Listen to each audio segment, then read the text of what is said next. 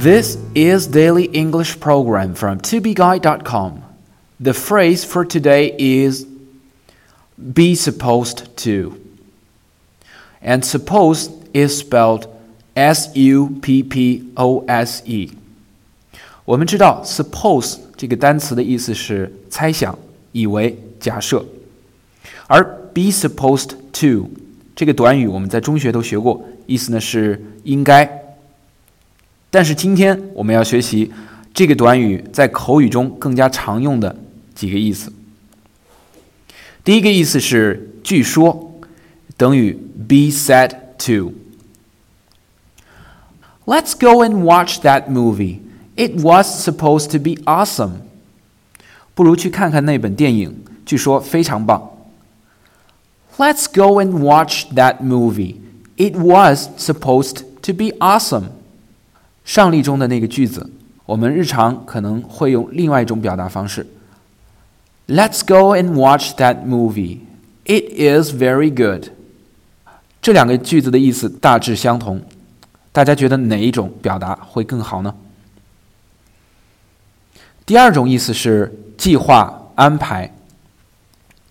I will be supposed to take another flight from NY to Arizona on Friday after the farewell party。周五的告别晚会后，我就会从纽约飞去亚利桑那。I'll be supposed to take another flight from NY to Arizona on Friday after the farewell party。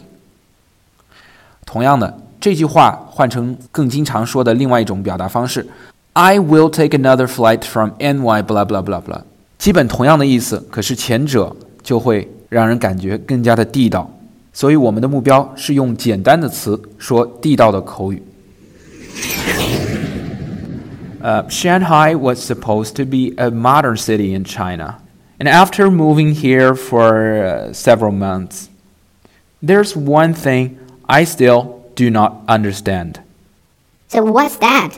Every weekday morning, you can see people rush into the buses or subways just for a seat. It seems that they do not like to even stand there for a moment. And you can also see people who always like to doing exercises in the gyms just to move their bodies. So is this weird? What do you think? For more video series of my show, please check out my website at tubeguy.com or follow us on WeChat.